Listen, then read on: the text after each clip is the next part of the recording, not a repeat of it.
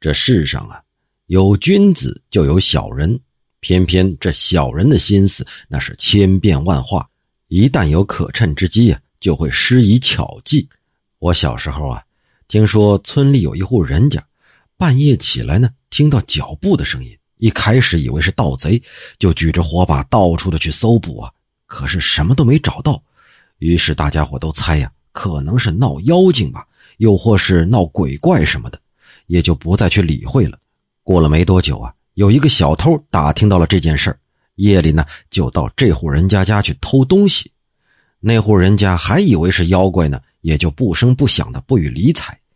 那小偷也就心满意足的放开了手脚，大偷了一番呢。这件事啊，就是顺着人们的心理趁机做的。还有个县令，他很相信宋明理学，所以啊，他是不信神鬼之说的。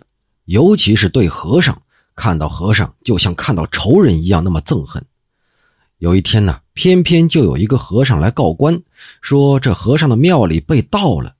那县令当堂训斥道：“你们供奉的佛要是没法灵验的话，那凭什么还能得到供养啊？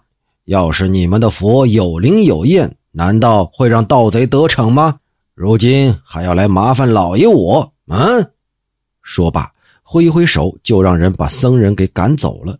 事后啊，他还对别人说：“哼，假如天下的太守、县令都用我这办法，那僧人就用不着淘汰，自动就解散了。”僧人呢，本来是有几分狡猾的，表面上和徒弟们做着佛事祈祷，暗地里却收买了一个要饭的，让那要饭的捧着衣服跪在寺门外，那样子就好像是小偷来归还盗窃的东西。而且看着好像是得了痴呆一样，所以大家都说这庙里的佛是有灵有验呢。